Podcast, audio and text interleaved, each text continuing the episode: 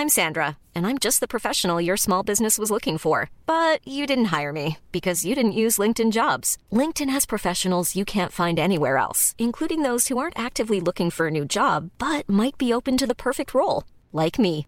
In a given month, over 70% of LinkedIn users don't visit other leading job sites. So if you're not looking on LinkedIn, you'll miss out on great candidates like Sandra. Start hiring professionals like a professional. Post your free job on linkedin.com/people today. Millions of people have lost weight with personalized plans from Noom, like Evan, who can't stand salads and still lost 50 pounds. Salads, generally, for most people, are the easy button, right? For me, that wasn't an option. I never really was a salad guy. That's just not who I am. But Noom worked for me. Get your personalized plan today at Noom.com. Real Noom user compensated to provide their story. In four weeks, the typical Noom user can expect to lose one to two pounds per week. Individual results may vary. Wow. Nice. Yeah. What you're hearing are the sounds of people everywhere putting on Bombas socks, underwear, and t-shirts made from absurdly soft materials that feel like plush clouds. Yeah, that plush. And the best part? For every item you purchase, Bombas donates another to someone facing homelessness. Bombas. Big comfort for everyone. Go to bombas.com slash ACAST and use code ACAST for 20% off your first purchase. That's bombas.com slash ACAST. Code ACAST.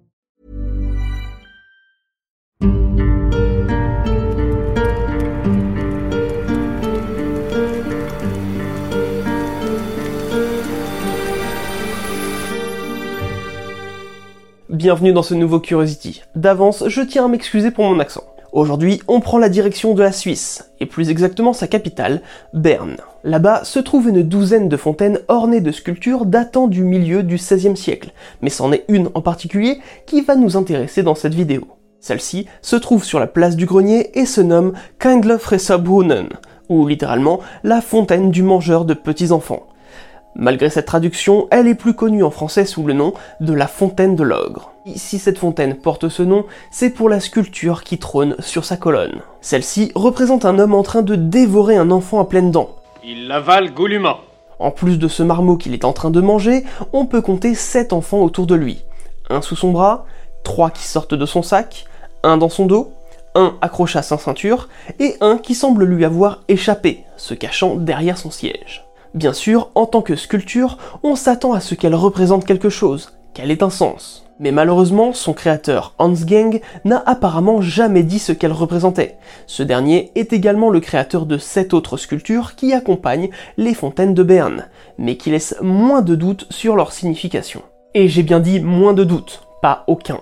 D'ailleurs, le nom que l'on donne aujourd'hui à la fontaine n'est pas celui d'origine. Le nom de mangeur de petits-enfants n'apparaît qu'à partir de 1666. Avant cela, elle se nommait tout simplement la Platzbrunnen, ou la fontaine de la place. Ce nom étant le nom de la fontaine qui était là avant sa modernisation. La ville de Berne affirme que toutes les sculptures qui sont sur les fontaines sont des allégories qui rendent hommage à des héros, à des événements historiques ou à des valeurs sociales. Pour la ville, le mangeur d'enfants a pour but de faire peur aux bambins, afin de leur montrer qu'il faut bien se comporter. Par conséquent, il représenterait une valeur sociale. Mais ça, c'est seulement une des théories qui existent pour interpréter l'œuvre. D'ailleurs, même la ville le reconnaît, puisque sur leur site, ils affirment plusieurs théories existent sur la signification de cette fontaine. Et parmi ces autres significations, certains voient l'homme sur la fontaine comme étant un ogre. C'est d'ailleurs pour ça qu'en français, on la surnomme la fontaine de l'ogre. Il se pourrait en effet qu'il s'agisse tout simplement d'un ogre, puisque cette créature de conte est clairement définie dès 1292 en Italie comme étant un mangeur de petits garçons. L'origine de cette créature est bien sûr antérieure à cette date, mais on y reviendra dans une vidéo sur les ogres. Cette sculpture pourrait faire penser à de célèbres contes comme le Petit Pousset. Ce dernier n'a certes été publié par Charles Perrault qu'en 1697, mais l'histoire, elle, semble plus vieille, et il y a de grandes chances qu'elle se soit propagée au fil des années par la tradition orale, avant d'être couchée sur papier. Le petit Pousset a six frères, mais c'est selon la version de Perrault.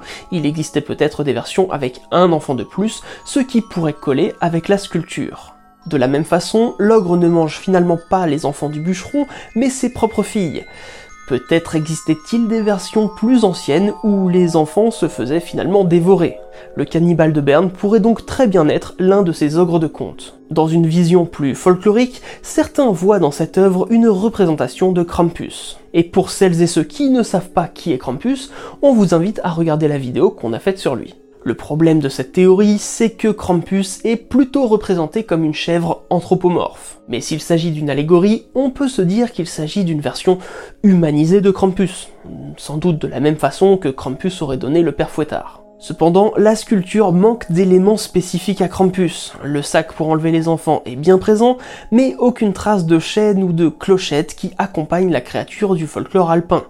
On peut aisément dire que c'est l'une des théories les moins crédibles. Il existe également deux interprétations de l'œuvre comme étant une allégorie d'événements historiques. Tout d'abord, certains pensent que Hans Gang a représenté le cardinal Mathieu Scheiner, qui, au début du XVIe siècle, utilisa l'armée suisse pour chasser les Français dans le nord de l'Italie.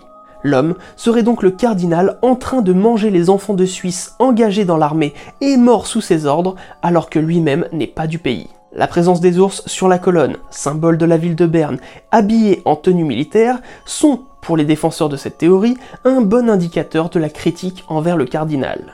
Mais beaucoup pensent que cet événement historique n'est pas assez représentatif de la ville. Donc une autre théorie est que cette sculpture pourrait représenter le frère aîné du duc de Berthold, fondateur de la ville, car une rumeur raconte que par jalousie, il aurait enlevé des enfants dans la ville qu'avait fondée son cadet. Mais quand on cherche un peu, on s'aperçoit que le duc n'avait pas de frères, juste deux sœurs. Et donc, cette sculpture ne représenterait pas un événement historique, mais seulement une rumeur. Et pour info, le fondateur de Berne a sa propre fontaine, la Zaringenbrunnen.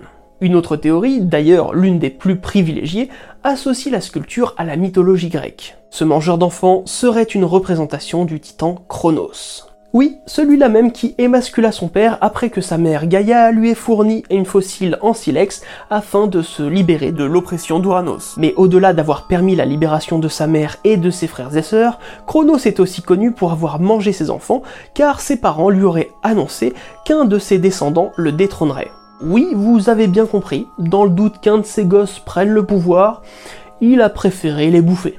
Et ses enfants, vous les connaissez sans doute, au moins de nom. Hadès, Poséidon, Héra, Estia et Déméter.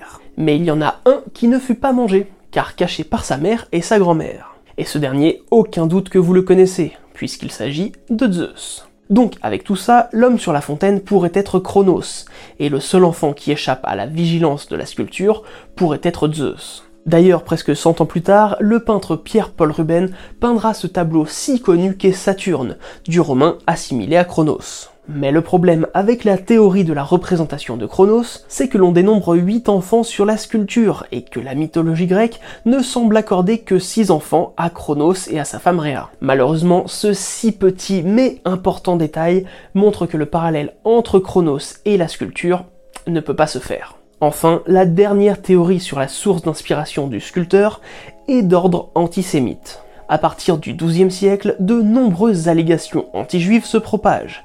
Celles-ci accusent les juifs de commettre des meurtres rituels d'enfants non juifs, car une prophétie annoncerait que ce peuple reprendrait le contrôle de la Palestine s'ils immolaient chaque année des enfants chrétiens.